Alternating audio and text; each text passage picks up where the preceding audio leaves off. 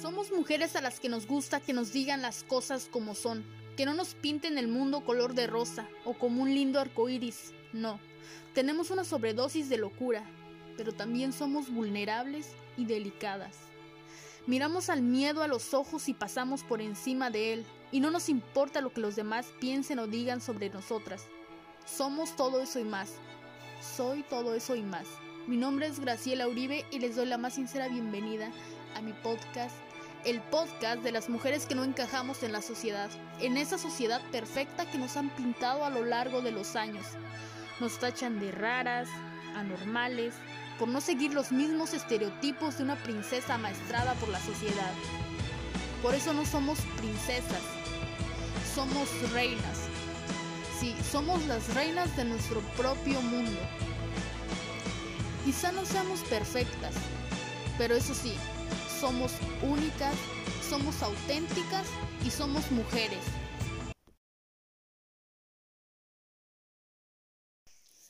¿Alguna vez has estado en un interrogatorio? Hace unas semanas me hicieron una entrevista psicológica para un trabajo. Contesté todo lo que me pidieron, fui auténtica en mis respuestas, pero no me creyeron. Ella me dijo que todo lo que yo había dicho era perfecto, y que no existía la perfección. Se le hizo demasiado raro para ser normal. Es que el problema es que no soy normal. O sea, ¿cómo le digo, cómo le explico a la psicóloga que no soy normal? No podía hacer eso en ese momento, ¿verdad? Y no lo pude entender. El león piensa que todos son de su condición. Y pues no, no es así. Todos y todas somos diferentes. No he probado las drogas, no consumo alcohol, veo el lado positivo de cada situación que me pasa. ¿Tiene algo de malo eso? ¿Cuál es el problema? O sea, ¿acaso está mal no ser normal? ¿Acaso está mal no ser como todas? Entonces, no entiendo eso.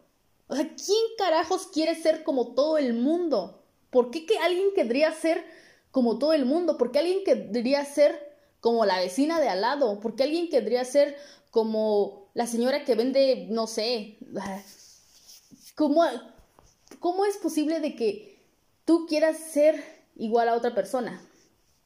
No, no se puede. Todos y todas luchamos por ser únicas, por ser auténticas, por ser diferentes, originales, a nuestro modo, a nuestra manera. Y pues Simplemente hay personas que, que no lo ven de esa forma. No me importa si ella no está de acuerdo conmigo. O sea, yo respeto su punto de vista y su opinión hacia mí, pero está mal que me quiera hacer pensar como una joven normal. No sé, como su hija tal vez, aunque no le pregunté si tenía hijos o hijas. Yo entiendo que, que ellos tienen como objetivo valerse de cualquier pregunta, por más estúpida que sea, para sacar lo más cercano posible a la verdad del entrevistado.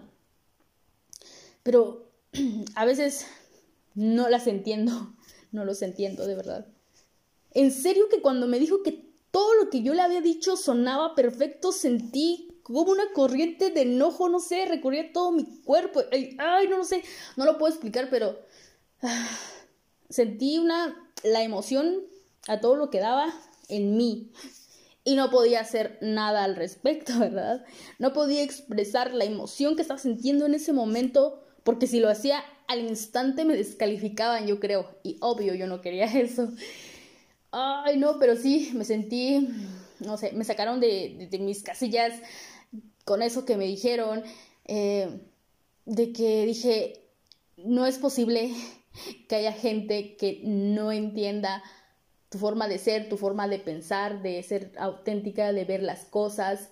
Eh, no, de verdad, es que no entiendo. La sociedad, la sociedad solo quiere robotcitos programados por ellos mismos y con las características que ellos elijan. Quieren a personas sometidas bajo el yugo del conformismo, que repriman sus emociones y sentimientos, que mientan a la sociedad por conseguir trofeos a su conveniencia. Es algo patético, pero es real. ¿Duele aceptarlo? Sí, sí duele. Ahora yo te pregunto, ¿Por qué quieres seguir los estereotipos de alguien más? ¿Por qué quieres comprarte el nuevo iPhone? ¿Por qué quieres tener el príncipe azul con las que todas sueñan? ¿Por qué quieres obsesionarte con estar ultra mega delgada como las famosas de la revista? ¿Por qué quieres comprarte ropa de marca cuando sabes que con lo que ganas no te alcanza para darte ese lujito? y solo para impresionar a otras personas. Pregúntate si realmente lo quieres hacer y por qué lo quieres hacer. ¿Qué vas a obtener a cambio de eso? Y si eso realmente vale la pena o solo estás perdiendo tiempo, energía y dinero en cosas basura.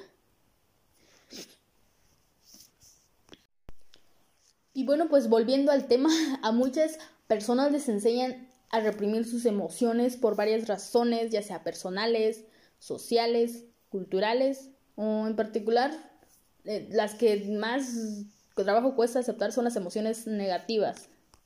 Y por lo tanto, no es sano reprimir tus emociones, tanto negativas como positivas. Aunque claro, hay ciertos lugares públicos en los que mucho menos podrías este, expresarte libremente, como por ejemplo si quieres obtener el empleo de tu vida, ¿verdad?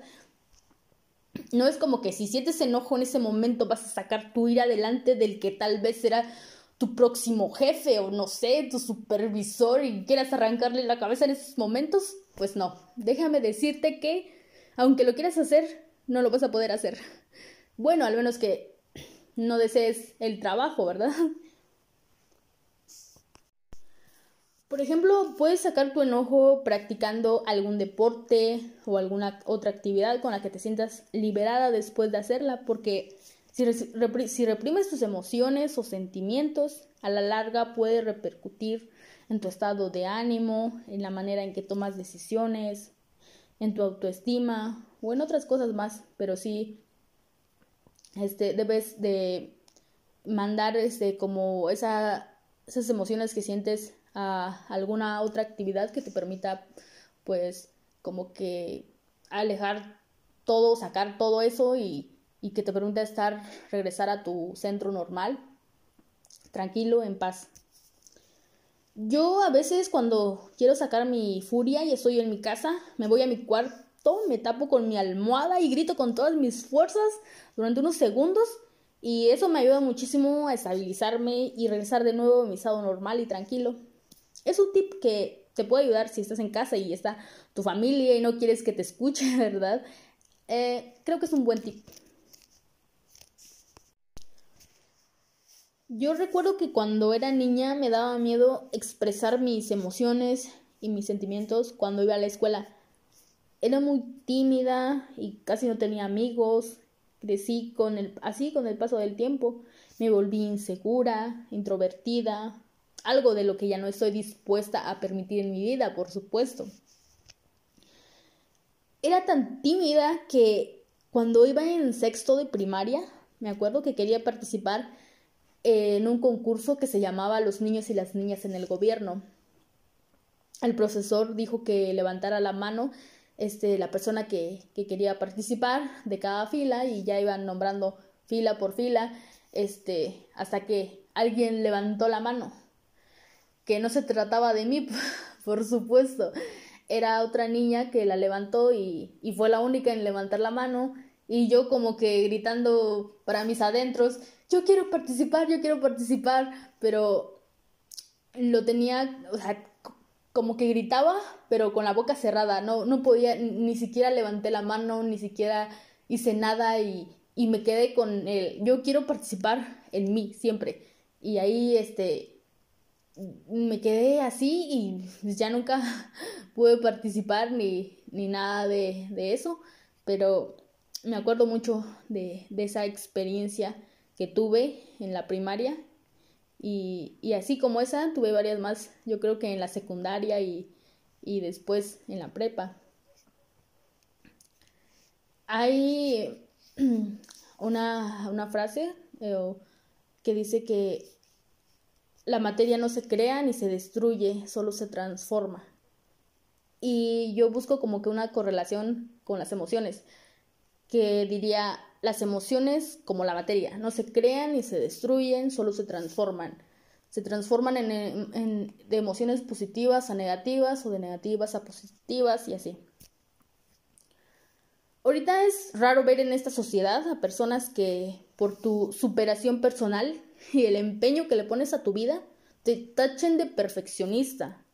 Es raro ver mujeres originales hoy en día porque normales normales las hay como peces en el fondo del mar. Literal, me gustó eso. Como peces en el fondo del mar. Y bueno, pues los dejo con una super frase de María Félix, una mujer muy auténtica, que dice, una mujer original no es aquella que no imita a nadie, sino aquella a la que nadie puede imitar. A la que nadie puede imitar.